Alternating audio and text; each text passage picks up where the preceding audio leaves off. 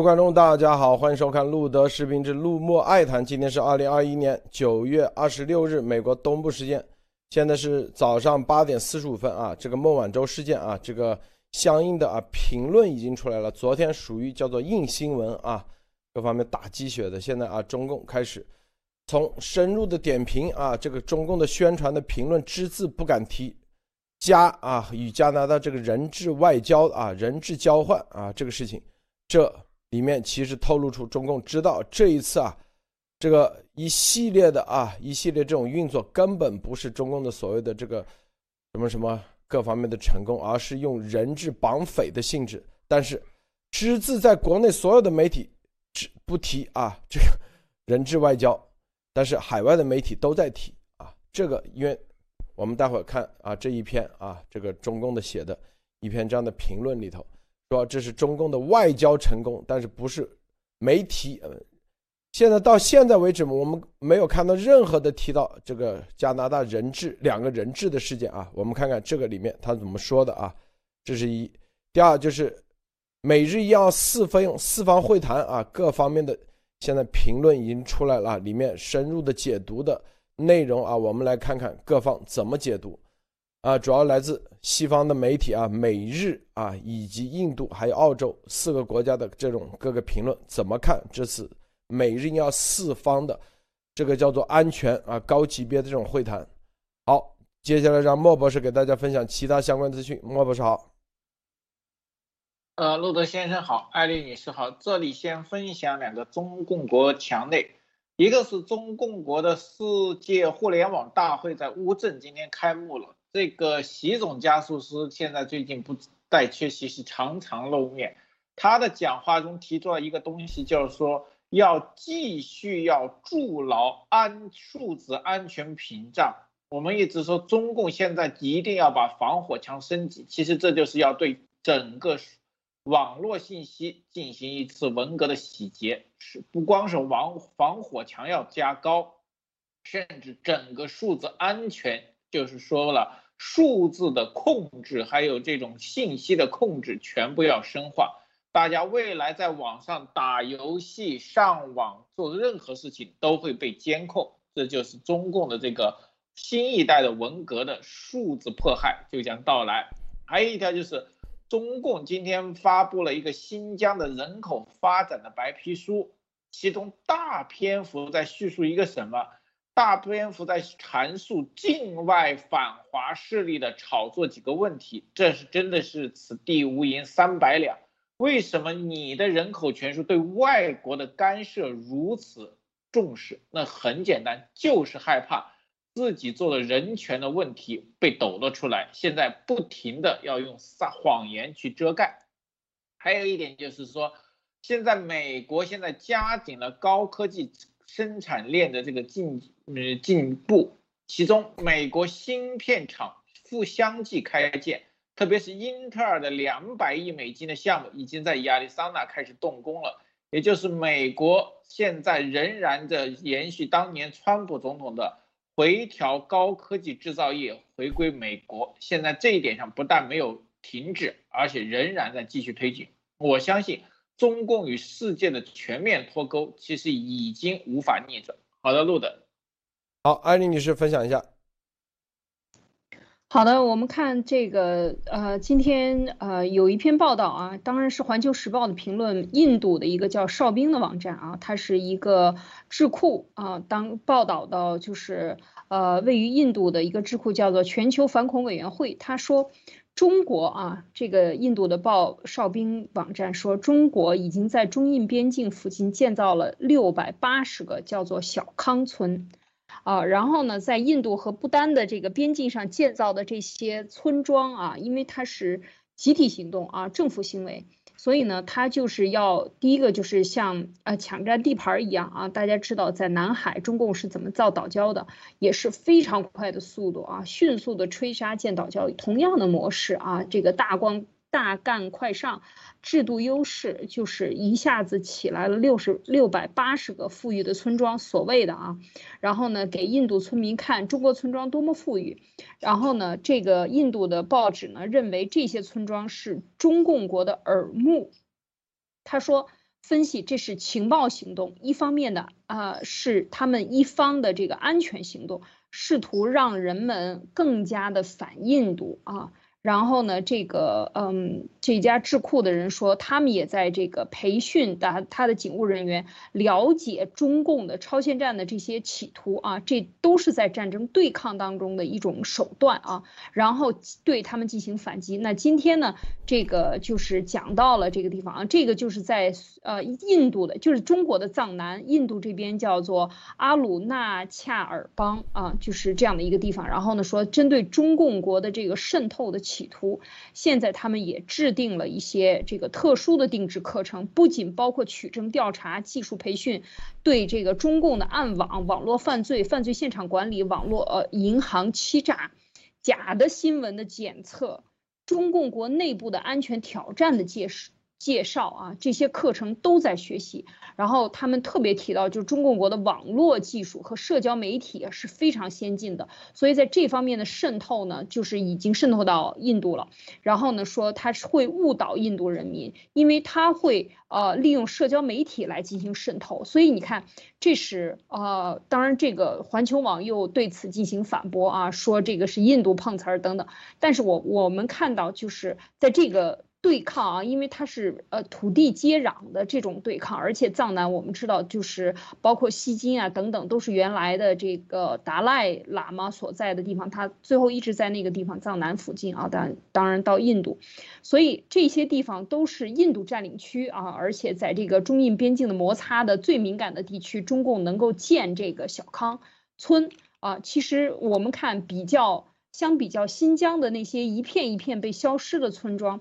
那这个就可以看出，所有的村庄消失也好，建立也好，都不是真正的为了人民啊，这些所有都是政治目的，或者更直接说，是为了安全而建立的，国家安全的这个所谓中共的安全的这个来建立的这些东西，都是他的这个战争的手段之一。我觉得现在印度能够认识到这个问题，特别是对他的这个，在他。呃，当地的警察中培训这种在互联网社交媒体上分辨真假信息，这是让人觉得非常的这个呃非常好的一个迹象啊，就是说更多的人意识到中共在利用网络进行超限战和信息误导，以及呃叫做操纵人们的思想啊，这都是他的这个超限战里面非常重要的手段。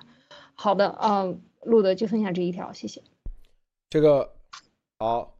这里头。孟晚舟啊，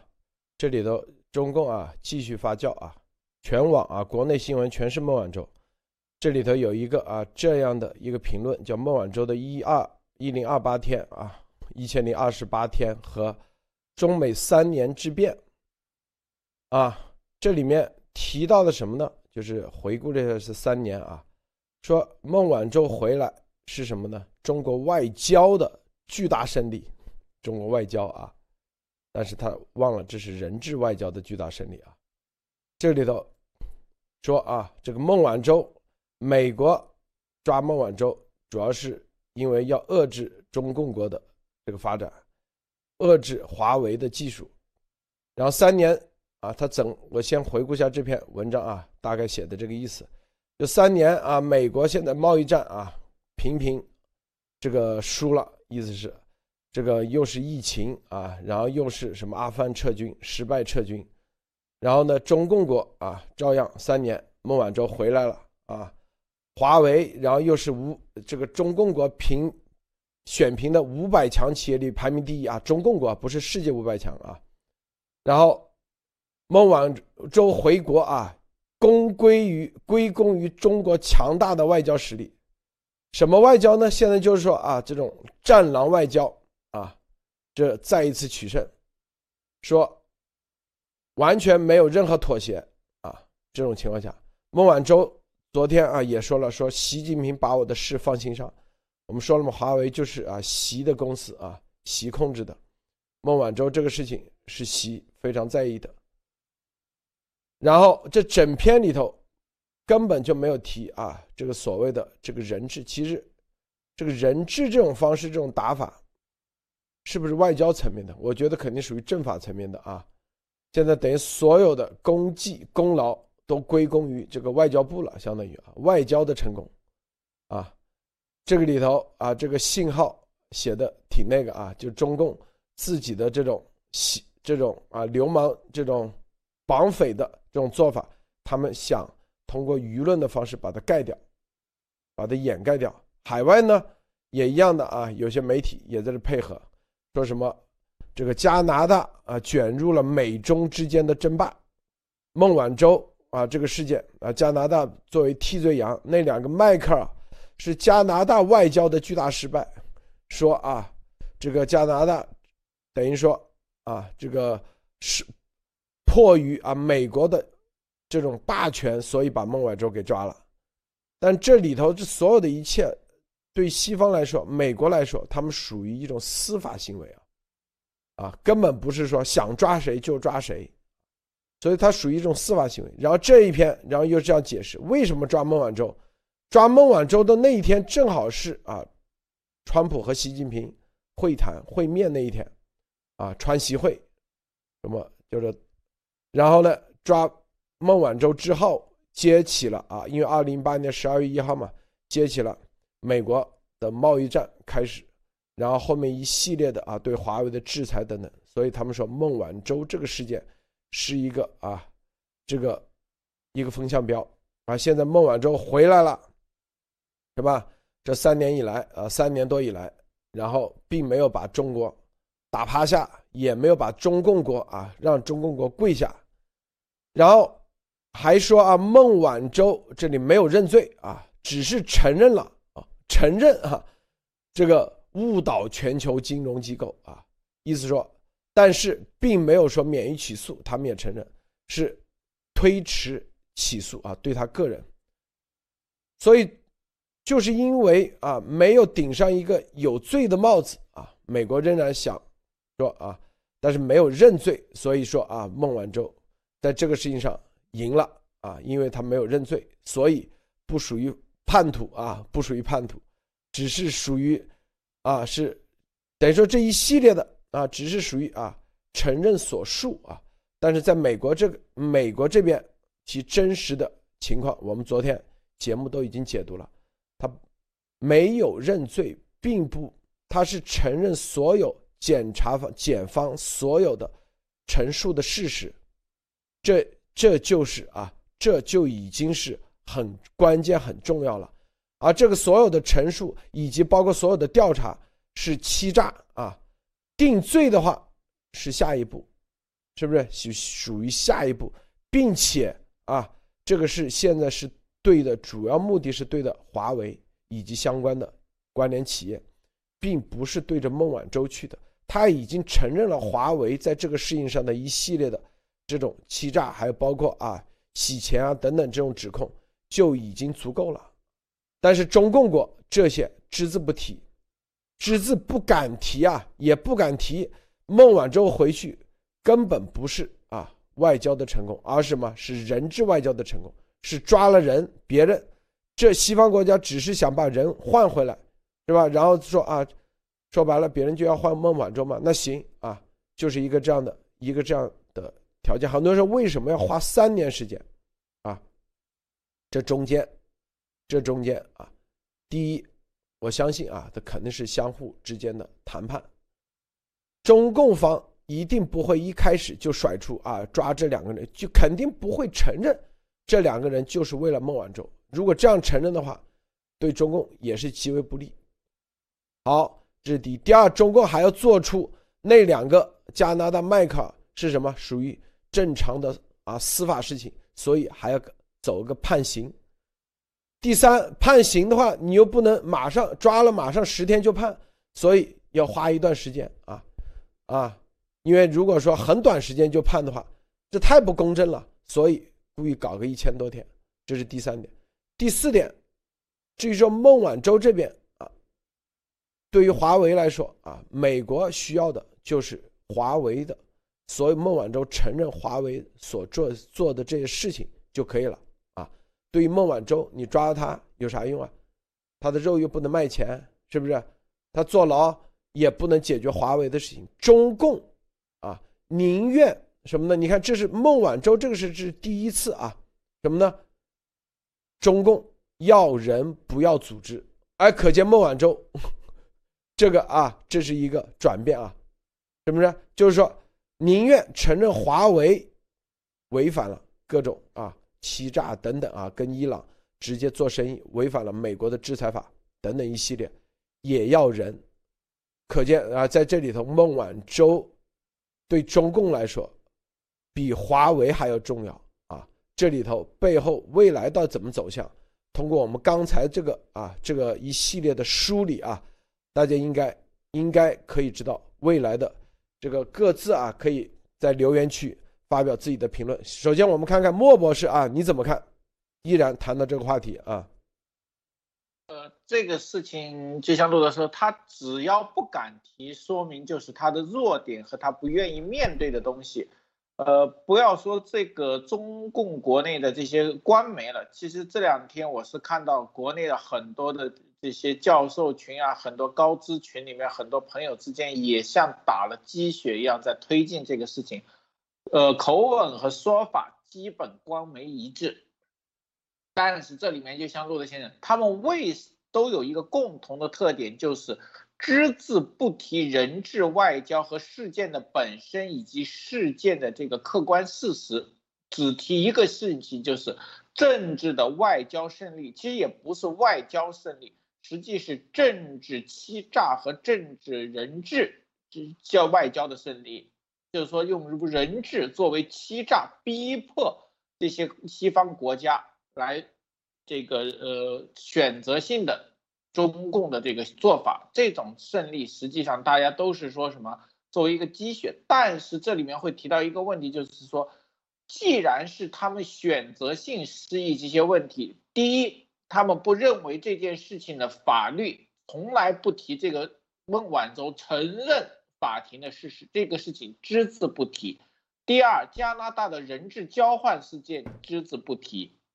第三，这个事情中共所推进的各种非正常的外交手段只字不提，他们都在选择性失忆这些问题。为什么选择性失忆这些问题？因为这些问题是极难让他们面对，他们不愿意面对，包括中共政府，包括中共政府这些粉红们、这些高资们不愿意面对。为什么？面对他们就知道自己是错的，自己丢不起人，他们必然要在这个心理上建立一个防御机制。既然自己做错了，自己见不得人，那么干脆就把它忘记，用来抵制这个心理的压力，来表现出自己还是那么强大和安慰。实际上，我觉得这是一个自卑心理的一个扩展，就是中共在这件事情上，实际已经认识到了。除了政治打鸡血外，整个事件它其实是失败的，甚至可以说是没有拿到过多的利益。那么现在他只有一个方法，极力的扩大他的所谓的赢的那一面，就是政治取向，为老大这个习近平的这个红色口号添砖加瓦。他自己不是也说吗？说红中国红已经照亮了这个西方。其实很简单，其实这是一个完全的红色政治任务的胜利，跟其他方面一点关系都没有。好的，路德，这个啊，这个哈根尼斯啊，然后说中国国今天全网都在说孟晚舟的背后有强大祖国。Leo C 说，说明中共的华为已经溃败了，拿孟晚舟回来刷一波宣传也是无奈之举。这说的太对了啊！实际上三年啊，三年内大家可以看到中共国啊。这个习啊，因为这三年四年，孟晚舟第一天被抓，二零一八年十二月一日，我们都在全面跟进。后来孟晚舟就没人关注了，主要关注的是华为。华为二零一九年五月十六日制裁，当时啊，在所有的自媒体都在讨论啊，都在打赌啊，是吧？我记得当时这个叫啥？和平说啊，这肯定不会制裁华为的。我说百分之百制裁，后来制裁了，是吧？并且当时很多人说制裁只是对华为啊，大家记不记得那段时间说只是制裁禁止华为什么啊？这个卖东西给美国啊？当时我说根本不是，大家根本没有解读。我这我们是第一个告诉大家，这个制裁令是禁止华为啊所有的产品出口给华为，包括软件、硬件、服务技术。后来三天以后啊，很多媒体才全部转向。就说这三年啊，刚开始我们梳理一下这个所有的过程，一定要梳理一下啊。孟晚舟没人关注了啊，其实有一段时间，中共在二零一九年七月，日本大阪啊和当时那个叫什么会议啊，这个叫做 G 二零，跟川普。其其中谈条件有一个重要的，就是说解冻华为啊，就是不就是华为的制裁取消啊，取消华为禁令，然后来，并且还说啊贸易啊贸易关税啊，然后等等不要加关税了啊，把之前关税取消，是不是？当时我记得很清楚，七月一号啊，所有的媒体都说啊，川普已经答应了。取消华为的制裁，但是当时我们也是这样说的，根本就没有取消，那完全胡扯。后来验证了，也是没有取消，完全啊，也没有取消啊。这个艾丽女士，你先分享一下。是这个华为的刚才讲到的这个三年，我觉得刚才路德从这个呃讲的时候，呃，就是我。就是他的制裁华为啊，讲的制裁华为，我想谈一下，就是，呃，其实制裁华为已经制裁完了啊，就是整个的制裁已经达到效果，他都开始启用鸿蒙，鸿蒙不行，又开始开发新的软件，就是国内的只要是有这个操作系统的这个手机的。呃，能够出口到国内的，现在整个这个行业里，它是绝对原材原的这些这个最新的这个系统的更新的，绝对是紧紧缺的啊。这是我觉得是已经达到了制裁的效果，或者是说由华为而起对中兴，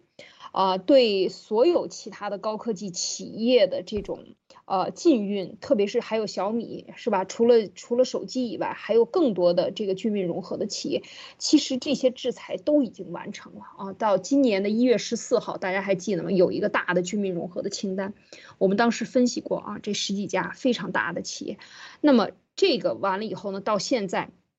孟晚舟是什么时候把它提出来作为这个所谓纠错清单？就是谢尔曼七月头的时候，七月中。到天津那一次，然后呢，交给的这个啊，这个所谓的纠错清单是什么呢？就是中共的高官的子女不要被制裁，资产不要被冻结，跟香港有关的这些高官啊，政策制定的高官，要要知道这可是涉及到这个人大的，所有的这些人是受到制裁的，包括国安的这些相关人员，这是第一个，就是说他受到这个制裁呢。那就是一个，他就希望你不要制裁我啊，然后呢，还说了用冠冕堂皇的所谓的纠错清单，其实那个里边也有孟晚舟，就是说里子已经拿不回来了，制裁已经板上钉钉了，那最后要的是什么呢？我觉得这次孟晚交孟晚舟的人质交换的这个成功，其实就是习保住了自己在华为这个问题上的最后的面子。他要的是一个面子外，所谓的你说外交也行，其实他就是绑票啊，用绑票人质，这人质只差两天，就比孟孟晚舟晚两天被抓，同一天释放，这难道不是人质吗？还有什么更好的解释可以去说明他不是人质？而且他已经走完所有的司法程序，都判刑了，应该入狱了啊，这个时候你再来交换，那你入狱都不用入狱了，马上就换。这是说明什么？说明一切都是听党的，根据需求来走程序。而孟晚舟在美国这边呢，大家看一看那个事实清单，事实清单里边对华为在伊朗的这个问题上，他的这两家公司，他明明是两。在伊朗的这家是他的子公司，他却说成这是一个第三方公司，通过第三方公司卖货给这个伊朗的呃电讯公司，这明明就是在撒谎，而且这是二零一三年就已经在 PPT 里说的很清楚，整个的事实清单都看得很清楚。我也是对这个案子不是很清楚，但是我一看完裁决一清二楚，所有的这个达成。这个不对他进行起诉，或者是说孟晚舟这件事情他不认罪，是因为没有走到认罪那一步。而是他承认事实清单，接下来等于是跟他达成了一个交换的条件，就是我送你回去。但是这个交换的条件里边的非常清楚的前提是你必须承认所有的审讯过程中刚才说到的这些事实，包括通过银行汇丰银行是吧？汇丰银行的这个美金交换、美金交换的这些事情，全部都是在美国立案的。啊，这美国对于使用美元进行完成合同，绝对是有审查的啊。就是说，只要用美元，在世界任何地方，我都是有权介入的。所以这个等于事实清晰，所有的事情，它不仅是用了呃准，它用的是 accurate，就是所有列在上面的这些事实都是准确的。啊，那这个还能说明什么？说明孟晚舟所做的事情，为华为所做的一切的事情，和他对银行进行欺骗，以及通过他的欺骗完成了对这个伊朗的交易，而且他也不欺骗这个银行，这明明是他的子公司，他却说成是他的第三方公司，跟他没关系的。所有的这一切都是一个欺诈行为，这个行为的事实已经承认了，所以。所以，当他只是剩了那么一点点，就是把你送回来啊，就是我跟你达成协议的前提已经完成了。所以，我觉得接下来对华为的制裁真的可能还没完啊，真的应该是没完。他已经把所有的事实都承认签字画押了，有他的孟晚舟的签字的，他才放他走。所有的一切都是按照法律程序，而中共这边一切都是 应该讲，一切都是拍脑袋啊，党说了算啊，领导说了算，就是一个人质外交。所以这个我觉得是非常清楚的，就是面子只剩下面子了啊！真的对华为的生死在海外的一切已经负，应该怎么说，大势已去啊！所有的事实都被别人呃拿到，而且你也签字画押了啊！这个是我的一点呃这个分享，路德。嗯，好的，呃，我接着艾丽女士说一个，就是艾丽女士刚才提到了，就是这个法律，这次的法律，我认为实际上对整个美国跟西方国家在法律的这个尊严上，实际是一个很不小的打击。这一点上，其实美国人和整个西方国家也是承认，但是这个打击未来会不会转化成一种，但对中共超现在的警惕和这种。警示，我现在还不好说，因为我没有看到证据，也不能妄加揣测。但是这里面有一个问题，就是大家知道吗？孟晚舟回去，我曾经发一个推，刚发完孟晚舟的这个感谢信就出出来了，马上是感谢国家、感谢人民和感谢党，最后是感谢总书记。这个实际上提出了一个很大的问题，就是说。孟晚舟的事情实际上是一个把中共的这种思潮向全世界华人，甚至现在是欧美人这个行为价值上一个推广的东西，因为它不光是给华人看，很多欧美的大家看到今天欧美的很多的这个媒体也在关注，这是一个很大的事情。如果这件事情在未来继续被中共推动和发酵的话，非常的厉害。为什么？就像艾丽女士说的，在中共国叫什么？党在国上，国在法上，然后呢，人又在党上，也就是人、党、国、法这个排下来，法是最低的。这在任何西方国家是不可思议和不被认同的。但是现在这个东西不光出现在中共国，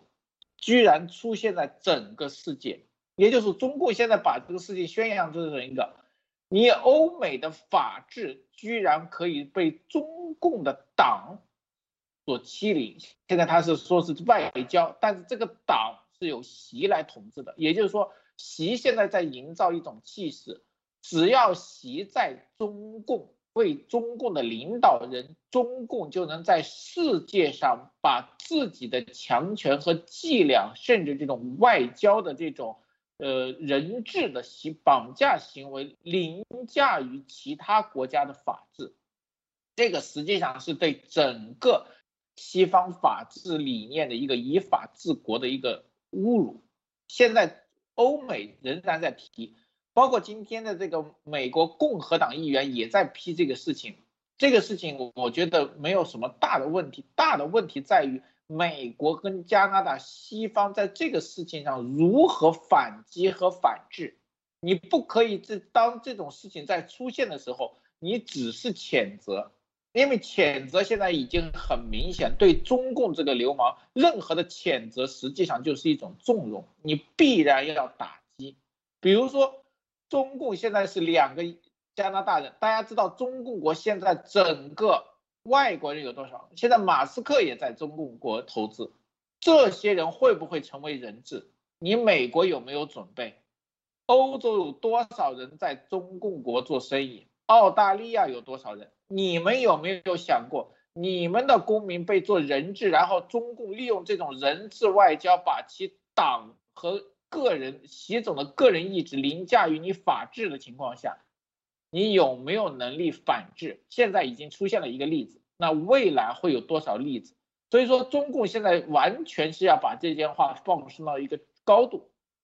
其实就是助推习在党内的地位，认为习在的情况下，中共的党在国际地位有了如此大的提升，所以跟着很多粉红们也高潮，好像他们这辈子从来没有在世界上站起来过，因为孟晚舟回来了，他们站起来的这种错觉真的是让人可笑。其实他们永远没有站起来，只能在那里弄。但是这个在中共的统治上，或者说。红文革二点零红色统治上的意义是重大的，习必然要借这个事情，钱可以不要，但是习总的这个地位和名气现在是要一定要推到顶峰，这个我觉得未来国内的整个文革二点零会加速。好的，路德。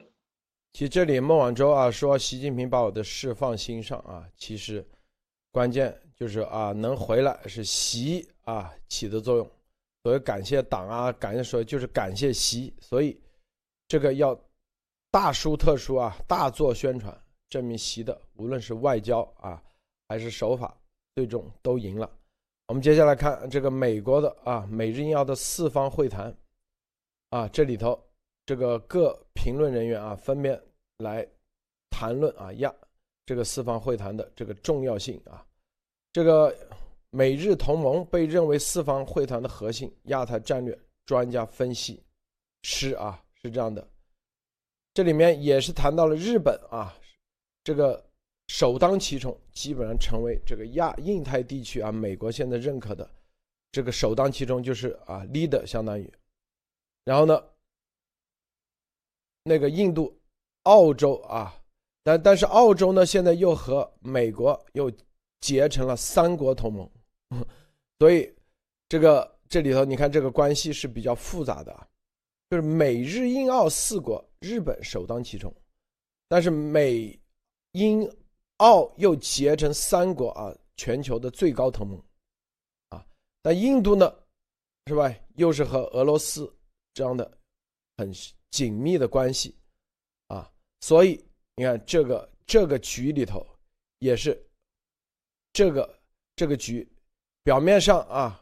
它是一个啊这个平等的，实际上相互之间这种关联性，它所牵扯的面也是很广啊。这美日印澳四国，这个美国在印澳呃印太地区的这个布局，大家可以看到啊，这个基本上相当于再也不相信以前啊只选择一个中共国，其实三个国家是在印太地区啊，就是日印。澳三国都有可能成为未来印太地区的啊这个相应的呃重要规则的制定者以及啊维维系者，但彻底把中共国排除排除在外。在这里头，你看啊，日本当然了，最了解中共国肯定是日本，离中共国最近，所以日本很关键，所以叫做首当其冲。但是澳洲和美国的这种关系和英国的这种关系。是吧？澳洲以及它的国土面积这么大，它的未来的潜力，所以啊，它虽然人口少，但是澳洲，呃，美国在实际上在从另外一个角度在扶持澳洲，通过英国啊，因为英国的关系，而在这里头，印度又是很大啊，很大，人口也最多，并且跟中国直接接壤。啊，但是啊，你看这个美国在这一次上，它的这个布局，你可以看到啊，它既担心啊，他其实是有所担心的啊，日本二战时候的这些啊这些问题啊，他虽然过七十年，哎，他旁边啊扶持个澳洲，呃，他又担心啊这个光是吧，澳洲一家力量不够，所以呢。又担心印度啊被俄罗斯给弄走啊，印度和俄罗斯自古以来这种关系很紧密的啊，跟前苏联也是，所以你看他这个选择是三个国家一起，啊平起平坐，这就是地缘政治上啊这个考量，从这里面大家要看出来，啊这个对于印太地区，美国现在啊花了多大的精力来。处理和解决这个印太地区，他也同时可以看到啊，中共啊，中共啊，这个这个对美国来说，确实现在啊也是他们觉得可能啊，无论体量还是各方面的快速增长的实力啊，包括各方面，包括它这种邪恶程度啊，并且也是预防啊未来啊中共这个在。并且什么呢？就是未来这个地缘政治上啊，中共如果垮台的话啊，这个是怎么样避免在印太地区又出现啊一个一个啊这个比较大的力量？因为亚太地亚太的体量毕竟很大，所以啊，在这个评论里头啊，我们可以看到这个美日印澳啊四国在在印太地区美国新的布局方式。和之前，这个相当于选了一个独家总代啊，就是美啊中共国，现在不玩独家总代了，是三个国家一起上，啊，这个呃，艾丽女士你怎么看？嗯，我觉得美日英澳现在这个 Quad 啊，现在已经呃，就是在大家的理解上都是各自在解读啊，就是说它虽然不完美，但是呢。呃，它也不会成为像北约这样的，但是是亚约。而这个，嗯，日印澳三个国家，如果把它连成一连成一呃每一个线的话呢，大家发现在这个三角里边扩进去的是什么？就是台湾还有东盟。所以整个的应该讲这个呃，等于是把这三个国家的地位同时提升。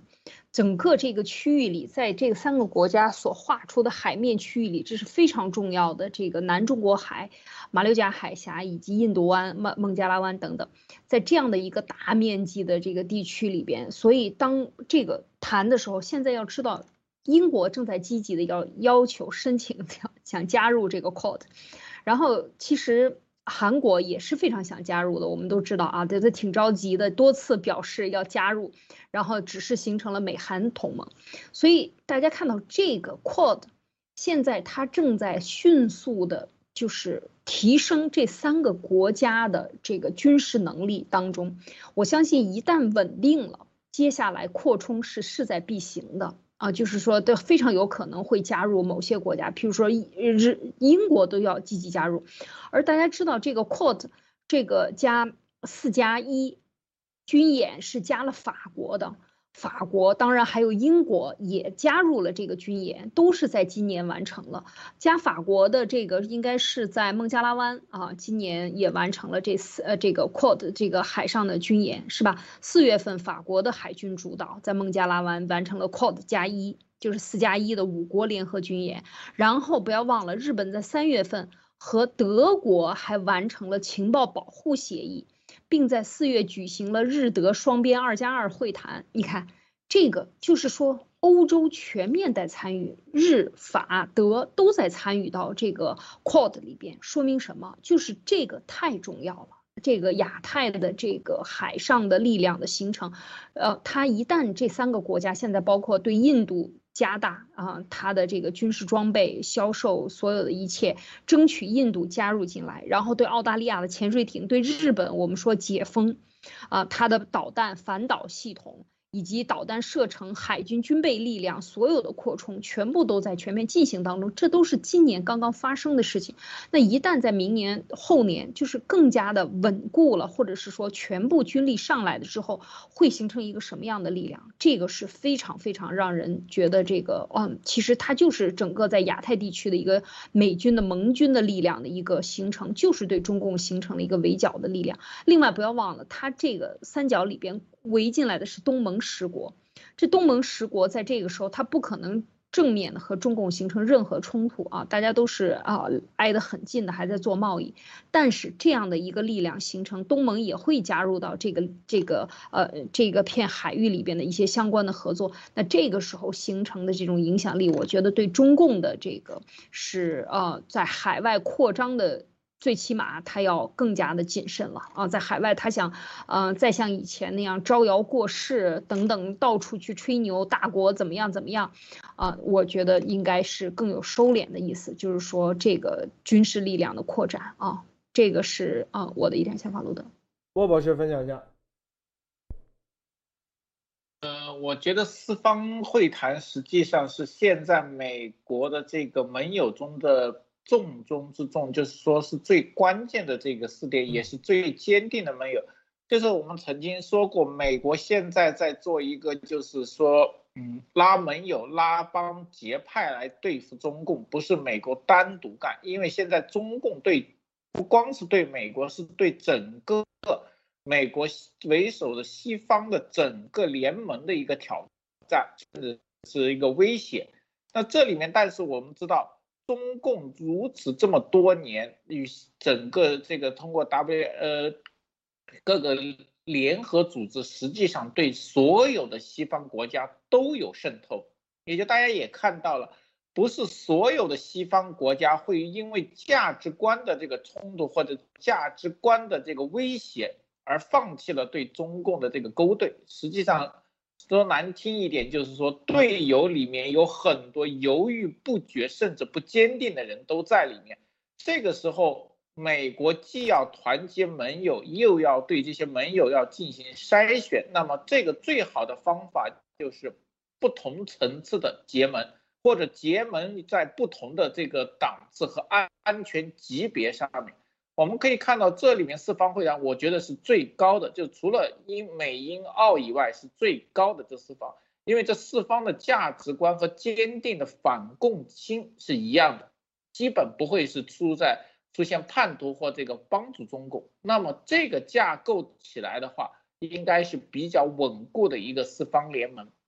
剩下的，如果四方联盟成功，那么其实对美国的其他联盟是非常的重要。因为四个国家的经济、军事实力和整个世界的影响力在这里头，很多犹豫不决或者不敢跟中共，甚至跟中共眉来眼去的那些盟友，可能慢慢就会转变。因为任何时候，当你的实力和利益大到利大到这个反对派的时候，很多人都会选择向。强势一派转变，这个实际上在中国，不要说中共国，世界历史上每每都是这样。包括整个二战的历史，只有当盟国同盟国强大的时候，才会才会越来越多的人加入同盟国。那这个时候，现在美国就在做一件事情，让同盟国的基石更加坚定。我觉得这四国是现在新同盟国的一个坚定的基石。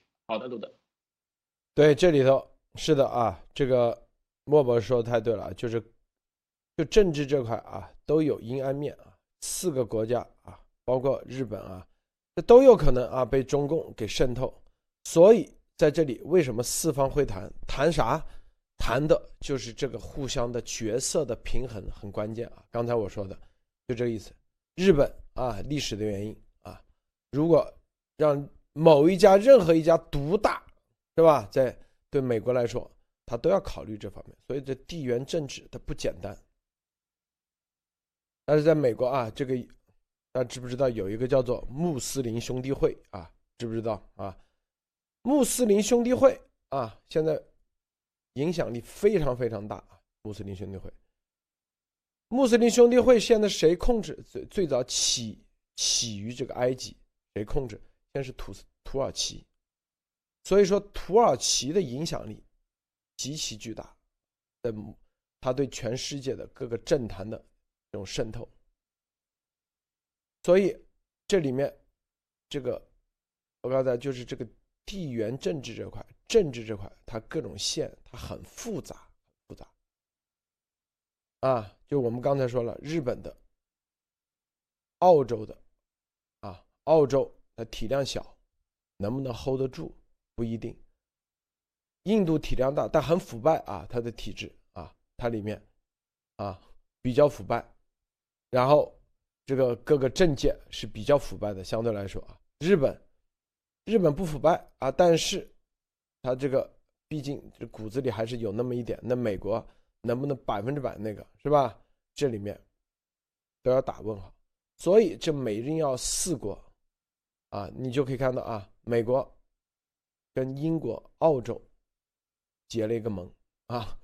搞了一个小群，然后这里四国又搞了个群。当日本以为啊跟美国是最紧密的时候，哎，他发现啊澳洲才是啊比你这个更紧密啊，我们这还有一个更紧密的群啊，所以你你就可以看到啊，这个美国现在在这个做这个布局的时候啊，美国整个全面的布局的时候更加谨慎。啊比之前更加谨慎，并且，啊，这个各方面更加分散。什么就是武装方面、武器方面。台湾的话，先接下来要加入环太平洋军演，被邀请进去。啊，那台湾最终扮演什么样的角色？韩国扮演什么角色？我相信都会一定会考虑进来的。因为这个亚洲的事情，特别是啊，这整个不管东亚还是整个亚洲，它上千年、几千年来复，它的情况很复杂，非常复杂。中亚几国啊，它这个你像阿富汗是吧？塔吉克斯坦、乌兹别克那中亚五国，它不是这么简单的，不是说啊，这个秩序的问题。也不简简单单是一个宗教问题，也不简简单单，啊，是个什么民主啊，什么人权的问题，它很复杂的地缘政治。然后呢，啊，相对来说，这里头最简单的就可能就是澳洲了，最简单，啊，情况很简，比较简单。所以，亚洲的问题自古啊，这之前美国基本上懒得碰啊，属于，就让中共国去弄。但是没法到中共是吧？这原来就把中共扶植起来以后，原来是一个最邪恶的。所以很多人我说这个什么意思？就是很多人说很着急啊，怎么还不赶紧把中共怎么怎么？就这些事情如果不解决，不把后面就现在他在做后面的事情布局，就是下一步怎么弄？再下一步怎么弄？他得要考虑好，他得要做到，然后才会动前一步。就说白了，就这个要要拆这个，拆这个啊房子。你现在你不可能直接啊给它摧毁了，那你要拆这个柱子，那行，旁边先给它立三个柱子放在那里啊。你这个墙啊，你这一块倒不了，然后把中间柱子拆了，然后再重新建一个柱子上去。最终啊，支撑亚太的，肯定还是中国人自己。我今天看到这个以后，我就我就发现啊，这个这个当然是真正自由的中国啊，未来自由中国。因为我真正发现他们这个四亚约啊四国相互之间，它都有问题，不是啊，都不能真正解决亚太地区的问题。我说这话啥意思？就是告诉你，告诉大家，咱们每一个中国人，才是最终啊真正解决亚太、印太地区的这个定海神针啊！这不是我自狂自大啊，因为你去看一下这片他们的相互之间啊，这个相互三个国家的互相之间角力，是吧？都不完美，他们都相互之间，要么就是体量不够啊，要么就是历史问题，要么就是啊等等地缘政治的这种因素，都不能最终解决。我说这话再还有一个意思就是，就是说啊，美国要想真正就这个地球要想真正解决印太地区，靠啊这个啊这个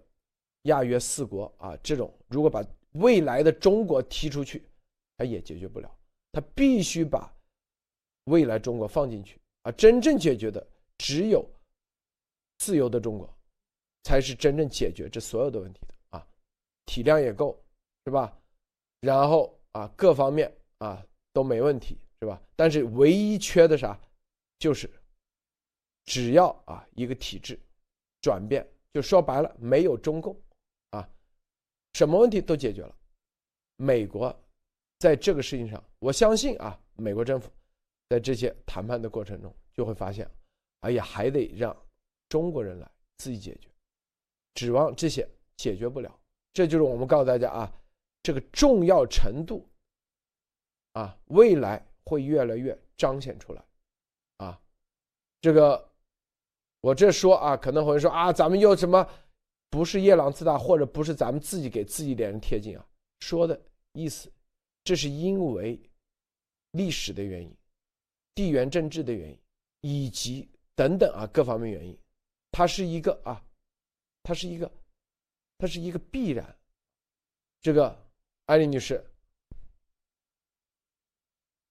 是啊，这个嗯，讲到刚刚才路德说到的这个，这这整个地区的这样的一个平衡啊，对，嗯，应该讲，嗯，在这个发展当中，刚才呃路德特别讲的土耳其啊等等，其实土耳其嗯也是在嗯东突。整个的发展中，特别是对这些所有的极端分子的影响是确实是非常高的，所以中共一直是想拉着土耳其的，在过去的发展中一直想拉着土耳其，包括想罗土耳其也和这个俄罗斯啊等等在和他们在包括在和北北约想加入北约，就各种力量中间要找到一个平衡，因为它的这个位置也是太太特殊了啊，它处在欧亚大陆交接的这个地方。嗯，所以这个都是一个历史沿袭。说到这些呢，其实。就是和这条走廊上，嗯，整个的中国和欧洲的，在这个嗯欧亚大陆上的这个走廊里边越过的都是穆斯林国家啊，在这个地区里边的这个平衡是绕不过去的。那么中共大部分利用的也就是这些国家，或者是跟他们交好的，包括从利比亚、从叙利亚到呃伊朗、伊拉克到现在的这个阿富汗的问题，其实都是呃类似的。这。这些，因为它是传统意义上的这个，它是有反美非常强的反美情绪的，所以他就利用了这些作为他自己的一个一层保护伞，或者是说他的一层的这个，呃，就应该就是保护伞吧，一个保护的一个东西，来在遇到国际问题的时候，遇到他棘手的问题的时候，希望把这些人窜动起来，因为他们比较冲动，或者是由于信仰的问题或者民族性的问题等等，啊，他吃吃吃羊肉、牛呃骆驼肉等等。啊，这个血比较热，所以呃，在这方面呢，我觉得他是这个，这是中共的一，我觉得他是想呃渗透吧，应该讲是他的海外渗透的一个战略。当然，为最终呢是为了形成多层保护罩以后保护自己。可是现在我觉得这个世界的平衡绝不简简单单是这个动作了。嗯，我刚才想补充的就是，哦，我现在想补充的就是，其实日本的这一次的提升。嗯，就是 quote 的提升，应该看出，在亚洲，当香港啊在经济问题上啊或者在经济地位上陨落的时候啊，这个嗯百年的这个呃珠江的明珠是吧？它现在是在陨落的过程，在暗淡过程中，但是它激起了两个非常重要的地方。第一个就是新加坡，但是新加坡我觉得它作为一个军事的重地是，呃还是很弱的，它的位置是很敏感的，可是它地方太小了啊。嗯，不很难承担起这样的一个军事的一个老大头在地方上能够形成，而且东南亚这样的一个呃马六甲海峡敏感的地区又不允许有强的这个军事国家的存在，或或者是说地缘导致的。那么其实日本的呃崛起啊，就是呃就是军事方面的崛起和英国在欧洲的这样的一个地位，以及美国形成了跨八小时啊，基本上八小时一个时区的在亚洲地区非常重要的一个地位，以及像印度啊，是未来我觉得是非常重要的。在历史上它没有起到这么大的作用，但是现在赋予了它更高的这样的一个呃力量啊，或者是给它一个这样的支撑。让他能够和这些大国开始平起平坐，更大的国家，因为它人口它已经是大国了，但是军事上的强国应该还还不够，所以现在给它提升起来，等于在印度湾这一边、印度洋这一边，完在南亚啊，或者是说在整个的中国，通过这个呃嗯巴基斯坦嗯。呃阿富汗以及伊朗走到一直走到东欧这一个走廊里边，印度变成了一个非常强的在陆地上的这样的一个重重镇啊，军事重地。所以这些我觉得都是啊，世界军事平衡的一个重新再定位。所以在这个时候应该看到，就是当这些大国崛起，一旦崛起，就是一百年可能或者更长的一段时间的一个军事力量的新的平衡。而中共在这一次呃一旦呃弱下去，我相信就是嗯未来的重整呃又需要新的力量，或者是说后共时期的是什么样，完全不得而知，要看未来啊，路德。我说这个啊，就是说什么意思啊？就是说未来啊，一定是咱们在座的各位啊，所有的人真正去解决这些问题。这里头所有的同时啊，中国要真正解决问题，第一，体制的转变，这是最关键的。体制的转变也才可以真正解决印太的问题。印太问题解决了，这个地球的问题才解决。这就是我刚才说穆斯林兄弟会现在为什么又回到了土耳其。刚才说的太对了，因为土耳其的地缘政治的原因。虽然穆斯林兄弟会起源于埃及，啊，就在历史上啊，历史上上千年，是吧？这个谁得了小夏小亚细亚啊，就控制了整个，相当于啊。这个就成了一个，这历史上这个帝国一样，它是和地缘政治有关系的。这里头，它，你这个地缘政治，你人少，你正儿八经你就很难啊，在长期它是后劲缺乏。地缘政治的原因，那这块地，说白了，它就适合人住，它就人多。你如果是高原，你看是吧？就是说，那个你像那喜马拉雅，喜马拉雅。山上有人住没有？有，但是很少。你人少，你很多事情你自然而然是吧？你长期来说，它就缺乏后劲。所以，所以啊，这个我今天我们今天说的这个，就是说，大家啊，美国虽然啊什么呃日英澳，但最终解决问题的一定离不开咱们中国人。所以说啊，什么？这什么意思？就是想通过啊什么搞种族歧视啊，或者什么排华啊，或者是反华这种思维啊，就是排华啊，什么要那纯粹胡扯，因为因为不可能被排除之外，要解决这个问题，所以我咱们每一个人啊都是很关键的。呃，我我想解读的这个意思，不知道这个莫博士你怎么看？嗯，是的，也就是说，现在整个亚洲的局势不是说，就是说美国把所有的航母派到亚洲，把所有的舰队派到这边，就可以占领或者是指挥整个太平洋和印度洋地区。它需要所有在本地 local 的这些国家的能力的提升和价值观的这个统一。也就是说，只有一个联盟互相帮助，才可以完成地区警卫。这个就跟中共的做法不一样。中共是什么？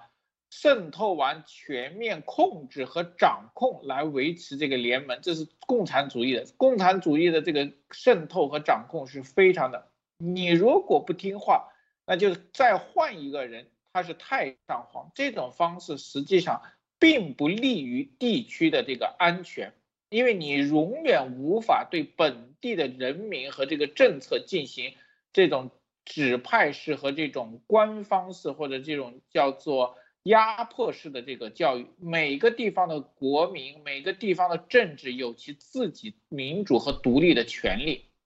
美国既然是以民主开国，以民主立国，那么他必然要遵守这个。也就是说，如果印度、日本、澳大利亚在亚洲太平洋地区愿意承担起这种责任，或有能力承担责任，那么美国愿意帮助他们，也愿意成为盟友。也就是说，这个至少这个里面看到，日本、印度、澳大利亚现在是有极强的意愿，愿意承担印度和太平洋地区的民主和安全机制。那么美国就有能力和责任去提高这三个国家的能力，应对的安全能力、应对的经济能力和其他各方面能力，这是一个相互互相帮助的过程。那么很简单，中共如果倒了，中国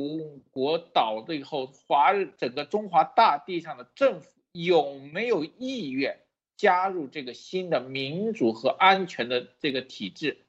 会有，然后到后面有没有能力，这些都是问题。如果显示没有能力，那么中国在中共倒了以后，仍然会是一个边缘性的国家。你没有得到真正的民主和真正的安全的这个保护，这个地方实际上是非常的重要。因为美国没有能，没有不应该，也没有责任去帮中国建立一个安全民主。自由的国家，所有的东西取决于生活在这个土地上人们自己的意志。所以，美国现在在尝试，我觉得也是在尝试。我相信日本的民主、印度的民主和澳大利亚的民主体制跟美国也是有区别的，能不能融合，能不能相互尊重，这也是一个挑战。但是现在感觉，由于中共的这个存在，让这四方坐在一起。越来越更加的顺畅，这其实是一件好事。好的，路德，呃，这里头啊，刚才话还有一个意思就是啊，为什么现在啊台湾很重要？美国实际上啊，另外一个一手是在推动台湾，中华民国啊，所以这两步棋都在走，嗯，两步棋，台湾成功了，哎，那直接啊，可能就在。一个点上，直接可以让中共啊，可能啊，例如一个一个很尴尬的境界，可能就是很容易啊，不成功。这边还有三国来用打击石啊，另外三个国家来制衡。所以，所以我们要从这里头看到啊，这个这个地缘政治，它这个政治这块，地缘政治这块，它不简单，不是大家想象的啊，好像。什么什么拍个脑，嗯，就是中共国那种思维啊，拍个脑门子啊，就马上就可以搞定了，就像放这个两个人质一样啊，头一天还不得一一一一个电话就搞定了，没这么简单。他这个所有的是未来维系维护啊，至少几十年甚至上百年的这个秩序，印太地区的秩序。所以说的这就是现在是一个大变革的时候，大变局的时候。这个变局，啊，这些像在这个里头，每每一方的势力，每一方的利益，他都在这个过程中啊，在这个都在都准备跳出来，都看到了机会啊。这个机会不仅仅是啊美国的那些各方面利益利益集团。我说的这些是自然社会存存在的啊，存在的。日本的、澳洲的啊、印度都会啊，呃，中共内部的一样的也是啊。这就是什么？就是，这是只要一牵头，这就是中共他必然啊被各种力量给给撕掉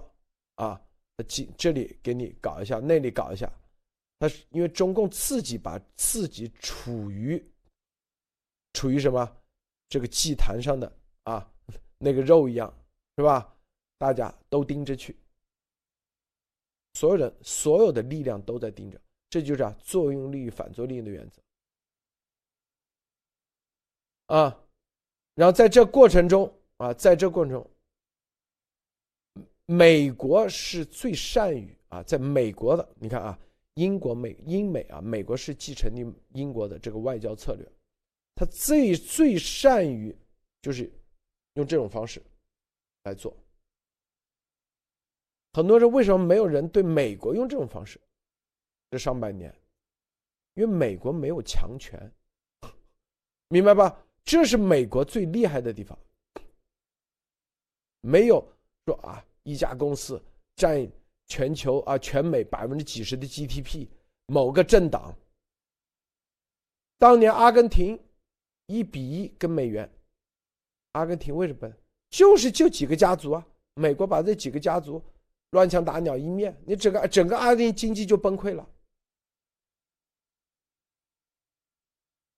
这里头就是有个根本性的东西，大家看啊，真正的你的屹立不倒啊，就是你只要某一方大，他就一定会被别人用各种方式拆分。美国是按法律拆分，如果你法律拆分不了，那我有别的方式啊，军事方式、反恐方式，反正各种理由就对着你来，这就是。美国的这个英美体系的残酷英国，你看啊，美国继承英国，英国以前啥，维京人是吧？呃，海盗出来的，他有这个体系，他这个体系是一脉相承的。但是他们，他他厉害在厉害在哪里？他自己内部没有最强的。你像女王，她强吗？英国的王室。那比不上啊！有些这个有钱人呢，是不是也他爸的哎，把权力啊、权力还有财富，平真正的放在民间，并没有几个啊大垄断，或者是就几个强权，这是他们真正就是他的政治智慧已经到了另外一个阶段。中共国，你像。不管是大清朝，还是刚才土耳其奥斯曼土耳其，还都处于这个一点零版本的，还处于之前那属于一点零版本，啊，说白了，王位继承，所有的钱都在皇帝啊手上，基本上是吧？那中共现在跳跃的第二个二点零版本啊，是一个党来继承，他觉得啊我已经进步了。但美国、英国早就已经是三点零、四点零版。我说这个什么目意思，就是告诉未来啊，你要真正的别人打不了你，你不会被灭啊！就咱中国啊，唯一的就是要像美国这样啊，人人独立思考，藏富于民，但是没有啊，没有一个这种垄断性的、独裁性的这种强权。或者财富的这种金融寡头啊，这种，这样的话你就很稳，很稳。你只唯一你做的就是说白了，就跟英国、美国一样，对着别人去了。谁是强权，你就对着别人。别人想对你搞不定，因为你这里没有强权，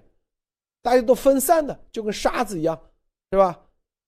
这就是真正的、真正啊高手的体制和最终的结果，就这样。美国这世界上只有去说白了，他美国对着无论啊哪个独裁，只有美国对着他们的去。那些独裁来对美国，打不了人啊，对吧？你萨达姆去对着老布什、小布什，小布什总统不做，啊，你你对着小布什有啥用啊？一点用都没有。你对着某个议员，议员一退休，你有啥用？一点用都没有。你搞不定美国。这就是真正厉害的地方，这就是，就是我啊说了这么多啊，这是我个人的观点啊，想表达的就这意思，就这概念，就真正的啊最终的和平是来自于那个。好，安丽女士你怎么看？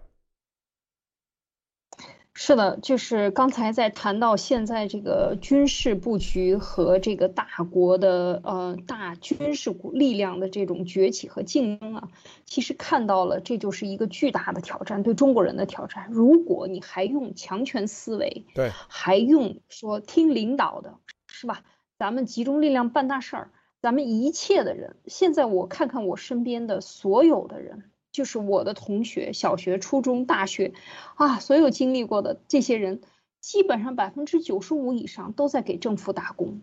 我有时候觉得真的是非常的悲哀，可能是每个人的经历不一样啊。就是说，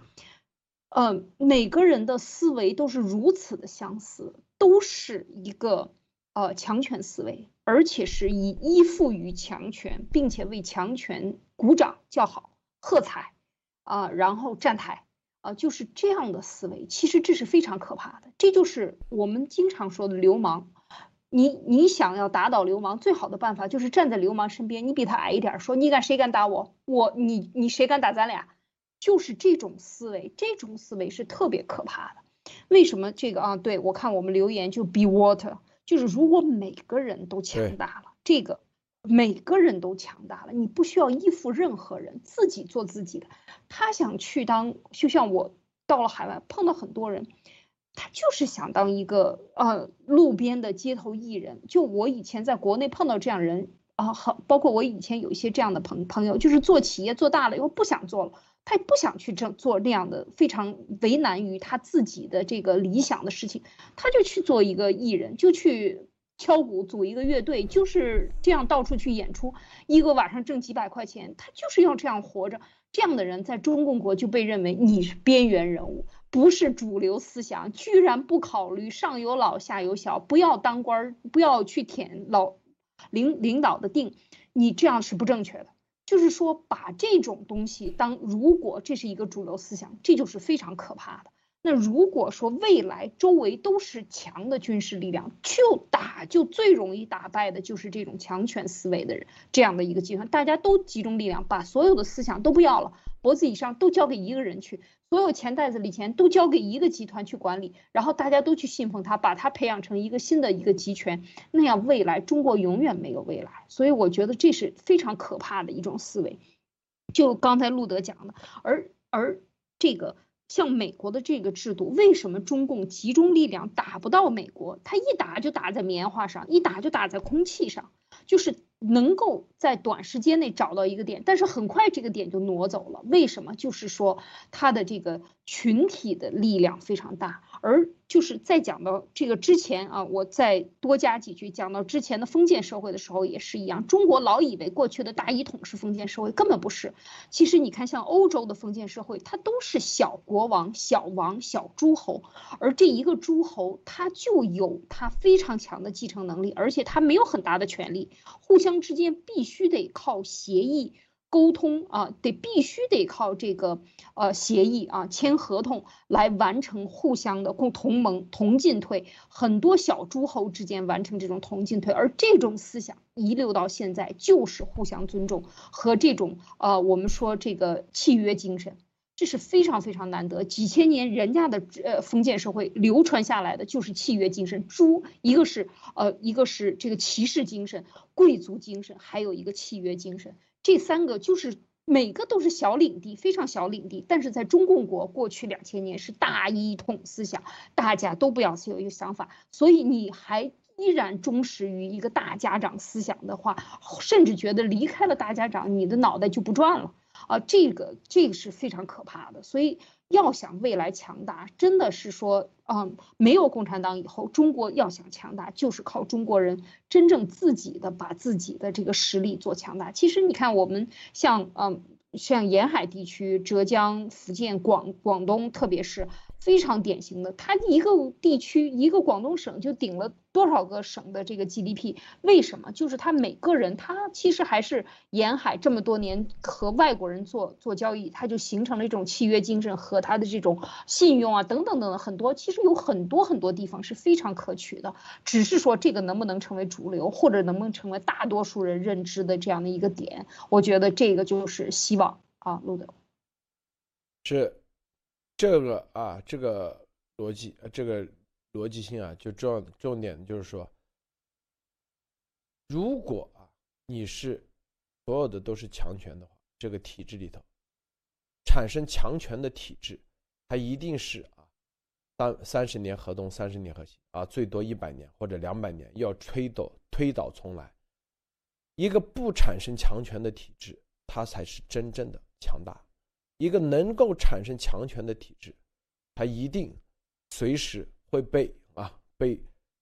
被外面的力量给你撕裂，因为这个自然法则，自然法则，是吧？自然法则就是我们之前为什么一直说啊，大家要既要看到这个美国价值观，你还要。看清楚美国社会的残酷性，美国社会的残酷性，它就是自然法则。而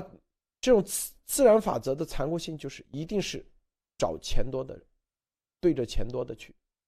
谁钱多他就盯着谁，这就是美国资本主义社会，这很明显的啊。当国内的钱不够的时候，他一定找海外，用各种各样的方式，是吧？这就是，这就是自然法则。美国就存在这种自然法则。啊，这就是为什么中共它必结束，因为他钱太多了，他已经是形成强权，就是美国这帮啊乱枪打鸟的这些人啊，他的下一个目标目标啊，因为美国老百姓的钱，他基本上很难搞得到，为啥？因为美国没有强权，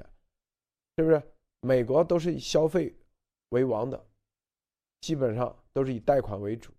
买啥东西啊？不管你中产阶级，一年收入啊多少的，你们看啊，他基本上也很很少存钱。我跟你说真的啊，要么就投资，要么就啊，我们说啊，豪宅或者豪车，但是豪宅买了，他他得交地税呀。所以，所以你看啊，这就是美国特点。同样的，那有这这就是他，就是美国这个体系，他就催生啊，他故意有这么一一个指挥棒，让这些人去对着全世界的各种强权，对着强权，啊，因为美国这么多退役的军人，多少退伍的牛人，是吧？就干的这事儿，说白了，啊，颠覆政府，是吧？颠覆政府之前。分利益啊，各方面，所以这就是中共啊，必这这个一定会被撕裂的一个坚实基础，一个核心的理论就在这里。当然，这也是中共要保住自己的这些啊万贯家财啊，甚至世世代代，他保得住吗？他保不住。美国是这样，有的也想保，但是他最终也保不住。但是不属于强权了，就是有钱的，也就几代人而已，是不是？但是它最终变成了一个社会型的企业。你像福特汽车，那福特汽车是吧？现在属于公众企业，上市公司。那福特创始人，那福特家族都人都不知道去哪了，他只是在里面是个股东而已。但是这个公司 CEO 啊。早就换了，不知道是谁了，是吧？跟他们家族没关系了，就跟苹果，乔布斯是苹果的创始人，最终苹果实际上跟乔布斯没啥关系的，在股份上，他后来是返聘回来成为 CEO，啊，把他聘用成 CEO 而已，他并不是说啊，苹果的 owner，苹果的最大 owner 股东好像是谁？那天说是比尔盖茨啊，是微软，当时在苹果最低谷的时候。买了苹果的股票，还有一个沙特的一个首富，买了苹果百分之十的百分之五的股票，最多的，最便宜的时候，翻了几百倍、上千倍，这就是啊，这就是我们说啊，这个，他不追求家族性的，最终他是社会性的，所以这美国强大就强大在这一点上，所以他的所有的立法的基础都是啊。都是让个体强大，所以所以足够强大。这个莫博士最后分享一下。好的，呃，今天实际上我们谈的两个事情，一个是孟晚舟的事情，一个是这个四方会谈和美国价值观的问题。其实，我觉得两个实际是蛮有关联的，就是很简单，就是我们希望中国人或者中华人以后未来能接受到一个新的民主和自觉的体制，自觉到什么呢？就像孟晚舟这种事件，不要在中国大地上再这种无脑的出现了。一群人连首付交不起，没有护照，结不了婚，生不了孩子，没有钱，没有家产的人，为一个富豪的女人的政治工具而欢呼。我不希望未来的中国还能看到这些人。如果中国人或中华人都开始有了自恋自己的民主和自强的民主，那么这个东西，我觉得是最大的优势，就不会再看到这种丑剧了。好的，路德，